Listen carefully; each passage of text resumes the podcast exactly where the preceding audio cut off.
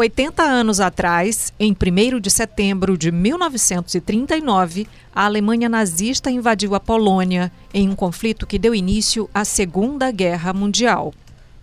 Três anos depois, pressionado por uma série de ataques a navios mercantes brasileiros, Getúlio Vargas, então presidente do Brasil, decidiu se posicionar e entrar na guerra.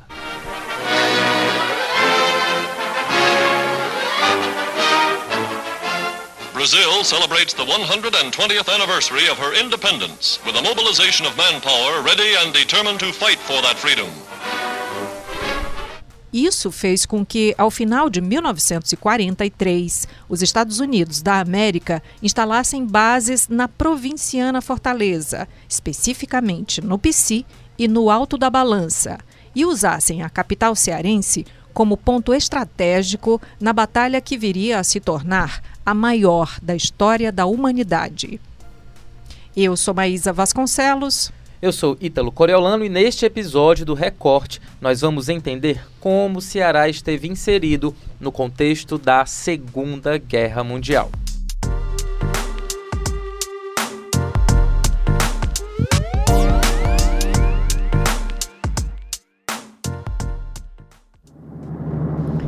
Raquel de Queiroz, a nossa escritora, jornalista, escreveu no conto Tangerine Girl que os soldados americanos chegaram à Fortaleza em dirigíveis, nos Zeppelins.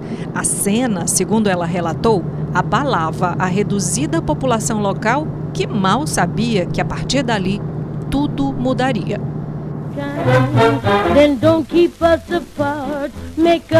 Roupas, bebidas, músicas e costumes norte-americanos aos poucos começaram a fazer parte e a moldar a cultura fortalezense com a chegada dos mais de 50 mil soldados estadunidenses de folga, eles se hospedavam no Excelsior Hotel, no centro, onde abriram no entorno points como o Bar Americano e lojas de artigos masculinos, como a Casa Americana, que inclusive existe até hoje. Além disso, dançavam e confraternizavam no Estoril, na praia de Iracema, ao som de música em inglês e bebendo o até então desconhecido Cuba Livre, uma mistura de rum, Coca-Cola e limão.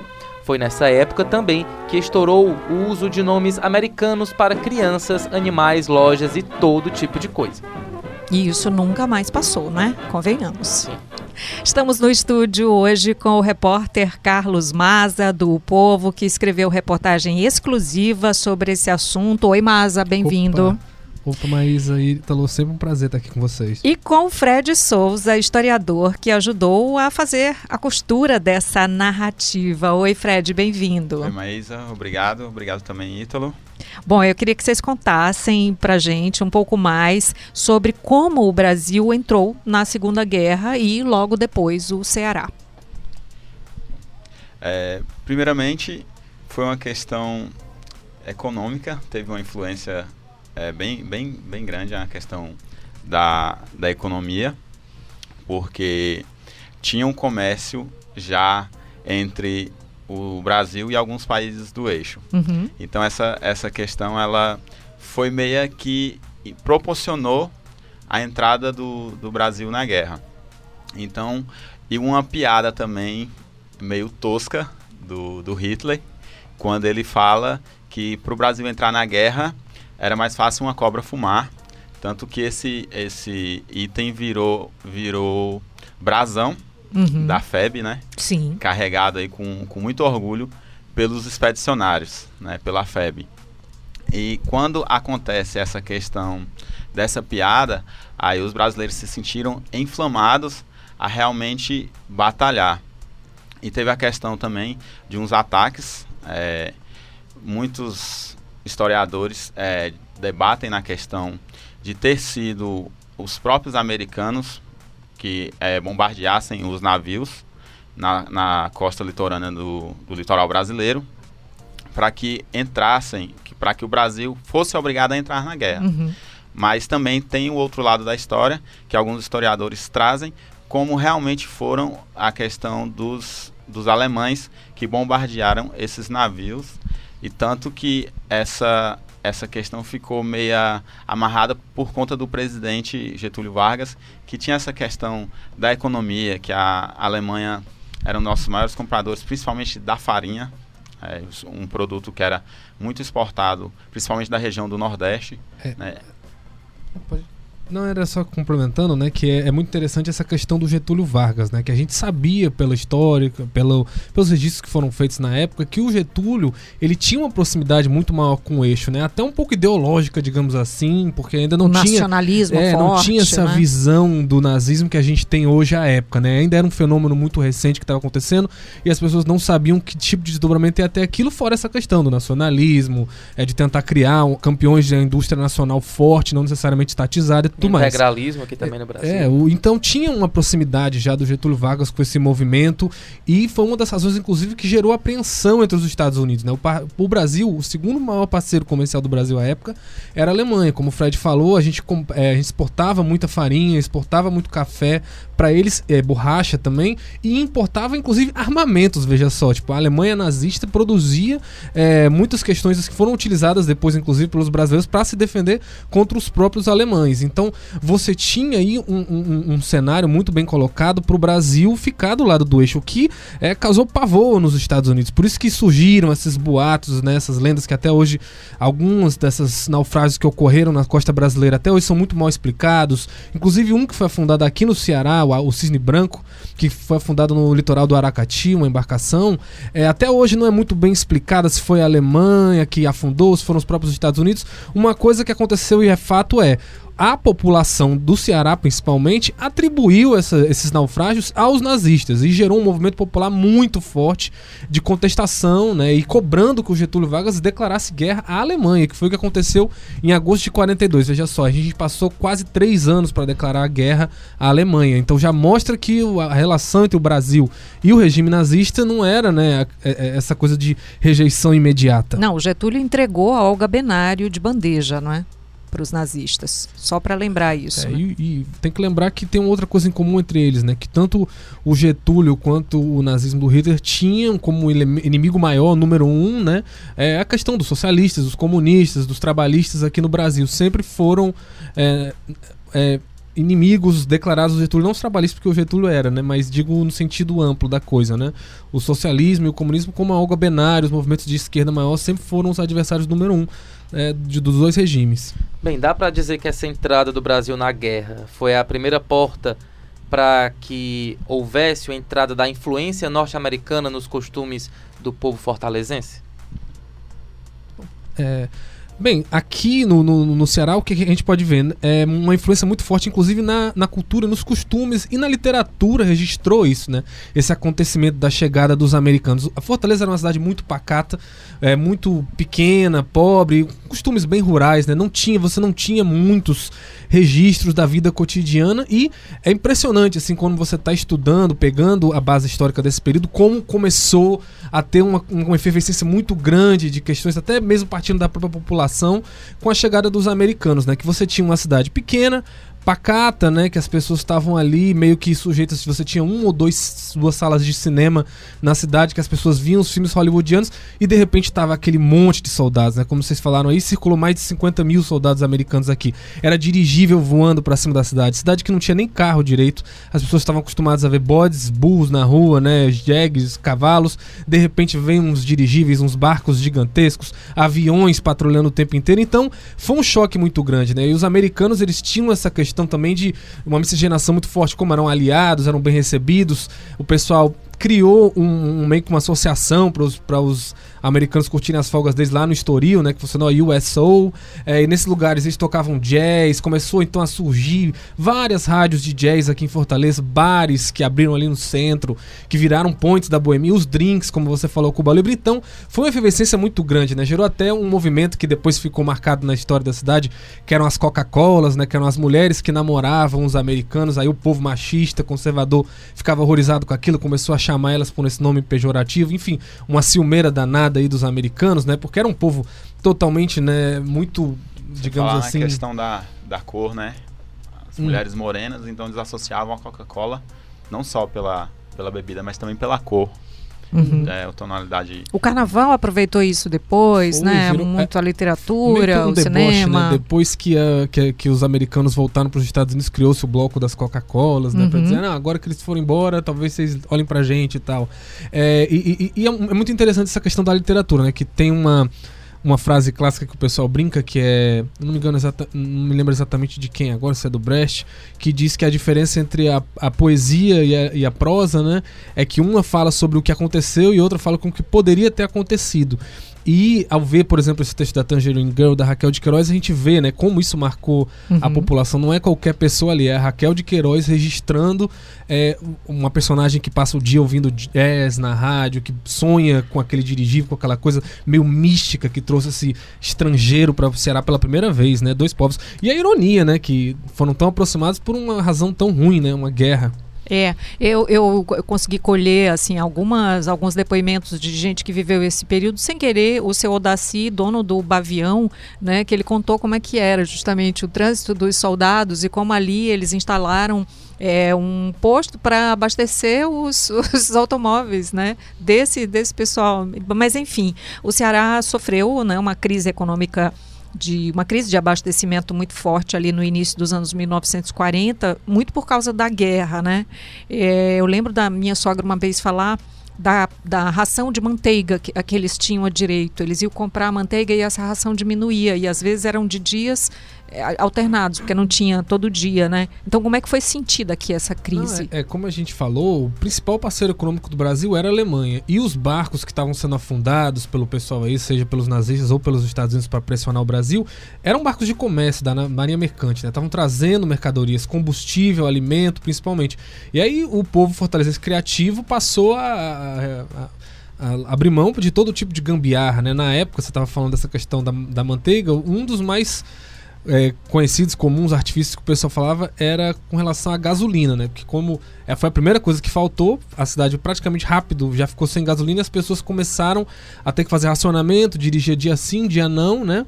É, e também, principalmente, começaram a fazer gambiarras. Vários carros começaram a instalar adaptadores para o que eles chamam de gasogênio, né? Que é um gás que, que ele converte-se em combustível a partir da queima de carvão, olha só. Então era um carro circulando pelo centro de Fortaleza à base de carvão. Lembrando que isso era numa época em que o carro é, não era tão comum. Então só tinha acesso a isso. Isso estava afetando o exército mesmo, as próprios, né, o próprio governo e a elite de Fortaleza. Então para você ver o nível que a coisa chegou, né? Que até a, a, a sociedade, a parte mais alta, foi atingida.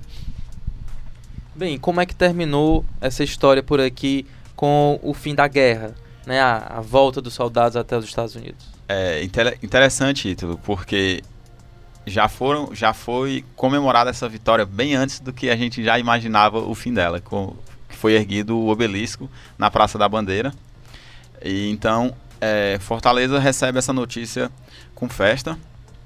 É, as pessoas vão, vão para a rua, vão para a Praça do Ferreira, marcam encontros, é, estendem faixas, já para receber os heróis de guerra, né, os nossos pracinhas, que vai ter mais matérias é, falando detalhadamente sobre os pracinhas. A gente deu uma, uma atenção maior para os pracinhas.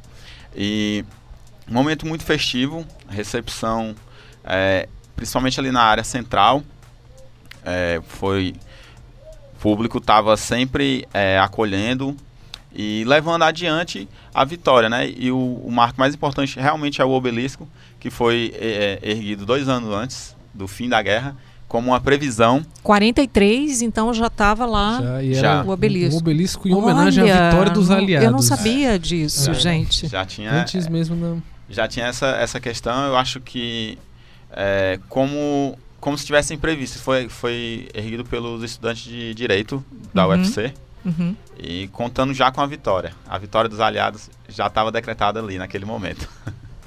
Pois é, e aí quando o pessoal voltou lá já em, em agosto, né, que começaram a chegar os últimos barcos de 1945 aqui para Fortaleza, o pessoal chegou no Porto do Mucuripe, eles contam que houve tipo meio que uma manifestação espontânea, né, que a ideia era chegar, desembarcar, ser recebido e tudo mais, e depois, né, sair do, do não ficar em forma e tudo mais, mas disse que a recepção foi tão calorosa que o pessoal saiu em marcha é, do Porto do Mucuripe, depois passou é, subiu no, nos, nos, caminhões, jipes do exército e circulou para a cidade, foi para o centro, andou na Praça do Ferreira. Enfim, né? É uma parte da história de Fortaleza que às vezes é muito pouco lembrada, né? Você Como... falou você está falando disso, do é muito pouco lembrada, né? E o Fred falou do obelisco. O que mais? Onde é que a gente pode ver esses sinais? O, o Estoril é um desses sinais, o, próprio nome do bairro Psi, mas o que mais? É, o que, o que marcou também foi, foram as homenagens, é, bairros, né? Temos dois bairros que ficou marcado, né? Pela, por essa vitória. É, em 1944 teve é, a, a, vitória de Monte Castelo uhum. é, pelo muitos pracinhas é, daqui da região, muitos da FEB é, do Ceará estavam lá. E tem uma, uma, história bem interessante que eu vou contar bem rapidinho, que a gente colheu num, num dos depoimentos do, dos pracinhas, era a questão da dificuldade é, de clima, climática que eles tiveram. Uhum. E quando eles chegam lá, é, muita lama, é, terreno embrejado, e os brasileiros, tenho certeza, eu tenho certeza que foi um cearense que teve essa ideia brilhante de colocar jornal e palha dentro da bota com a meia para poder eles adentrarem o uhum. solo úmido. E, e, um dos pracinhas contou essa história pra gente, foi para mim foi um momento marcante e emocionante uhum. dessa questão da, da vitória. Então, é, surgiu dois bairros, Monte Castelo e o Montese. O Montese. Avenida, Avenida dos Expedicionários, que é ali coincidentemente ali ao lado do batalhão uhum. do 23BC. É, tem também a Avenida Sargento Hermínio, em homenagem ao, ao Sargento Hermínio, que foi. Ele combateu na guerra. É verdade que tem é, soldado americano enterrado no cemitério São João Batista? Sim. É, vários, vários militares americanos morreram é, aqui durante uh, o período que eles instalaram a base, em acidentes de avião. Teve pelo menos três desastres aéreos em que morreram vários americanos. É, eles chegaram a ser sepultados, sim, no São João Batista, mas se eu não me engano, todos os corpos já foram exumados de volta para os Estados Unidos. Eles passaram um tempo durante a guerra, né? Porque era muito difícil hum. fazer o translado. Da mesma forma como os brasileiros passaram um bom tempo enterrados na Itália, né? Os quase 500 mortos da FEB lá. É, e aí é basicamente isso que o Fred falou. A gente tem os bairros do Montese e Monte Castelo, a Avenida Expedicionários, a Sargento Hermínio é, algumas ruas, tem uma rua dos pracinhas, né? E o, o, que o Érico Firmo, que é lá do Natural do Jardim América, sempre gosta muito de destacar, né? É, a Praça da, do Roosevelt, que foi instalada lá depois da Segunda Guerra. Agora, mas eu queria só puxar a tua orelha aí rapidamente, porque você falou essa questão do PC é, e esse, essa questão do PC não foi por causa da guerra, não. É não, lenda diga, urbana. Mas eu sempre é uma, acreditei nisso. É uma lenda urbana muito popular. Command, não? Muito popular em Fortaleza, que viria do Post of Command, né? Do, uhum. Dos americanos, mas isso é uma lenda. Ah. Na verdade, o PC vem Acabou do sítio PC, que era a fazenda. Olha que coincidência, da família da Raquel de Queiroz, que uhum. eles cederam pro exército, né? Americano instalar lá. E olha que interessante, eu acho que a origem é até mais legal do que se fosse isso, né? Infelizmente seria mais legal se não tivesse essa lenda que as pessoas conheceriam. Que é uma homenagem aos dois personagens do, do romance O Guarani, do José de Alencar. Uhum. Peri e Ceci, e Ceci, os dois índios. Então era, era o, o sítio Peci é, da família da Raquel de Queiroz. Eu não sei, não consegui achar uma confirmação se foi ela que batizou, mas é, foi batizado dessa forma Pronto. e acabou virando o PC, né? Nunca mais esqueço. A, a, a, lenda acabou sendo imprimida. Peri e Ceci virou PC depois PC. Bem, para finalizar, como é que foi a produção das, dessa reportagem? Já vou aqui parabenizando vocês. É, desde a pesquisa em livros de história e da literatura, as conversas também com os historiadores para trazer elementos do cotidiano da capital há 80 anos. Olha, o Fred, que é historiador, vou deixar ele responder isso melhor, mas eu queria só de antemão agradecer muito aí o apoio que a gente teve do Major Gustavo, que é historiador daqui da décima região militar, já escreveu um livro sobre o assunto e apoiou muito a gente na produção desse material com relação a fontes, a, a conseguir os encontros pra gente com, com os pracinhos e tudo mais. Quanto então, tempo para fazer fica tudo? o agradecimento. Bom, essa matéria começou em fevereiro. Né? Nossa, Foi... muito tempo foi no início de fevereiro, foi bem intenso, né? E aquela, aquela ansiedade, aquela expectativa foi, foi gerada já porque era só para setembro, então já chegou. e é, o Major Gustavo, é, eu tive a oportunidade de, de conhecê-lo pessoalmente. É, aí levei o, o Masa, ele ficou encantado com o Masa. Abriu as portas para a gente, deixou carta branca lá no que a gente precisasse. É, também é, o pessoal da, décima região, muito acolhedores também com a ideia, compraram, abraçaram mesmo a causa. E os pracinhas, né? Eu ganhei um livro também do Raimundo Nonato Ximenes, que ele conta... Sérgio Ximenes, É. que amor ele, Ele gente. conta- Fundador do Montes. É. fundador do Montese. Ele conta a história, né, que o bairro chamava Pirocaia, Uhum. e passa a ser Montese justamente depois da, da Segunda Guerra Mundial da Vitória. Muito bom. Então é isso, não deixem de conferir, né, no Espaço Posso Povo Mais. Só atrapalha. Mas uma coisinha, eu sei que o tempo já tá um pouco delongando, mas é que é uma história Atenção, muito edição. legal. Reto- ah, o Maza vai retomar para contar a história legal. Há, há uma história muito interessante com relação a essa questão da Segunda Guerra que a gente foi pesquisando e descobriu e que ela, é, lamentavelmente, é um episódio meio esquecido da história. Que foi num dia, em uma dessas naufrágios que foi feitos aí com os navios brasileiros pelos nazistas, né? é, a população de Fortaleza se revoltou muito. Era uma época em que o- era uma ditadura, né? A gente estava vivendo a época do Estado Novo, em 1942 ainda, e não existia, era proibido, né? não existia essa liberdade de aglomeração, né?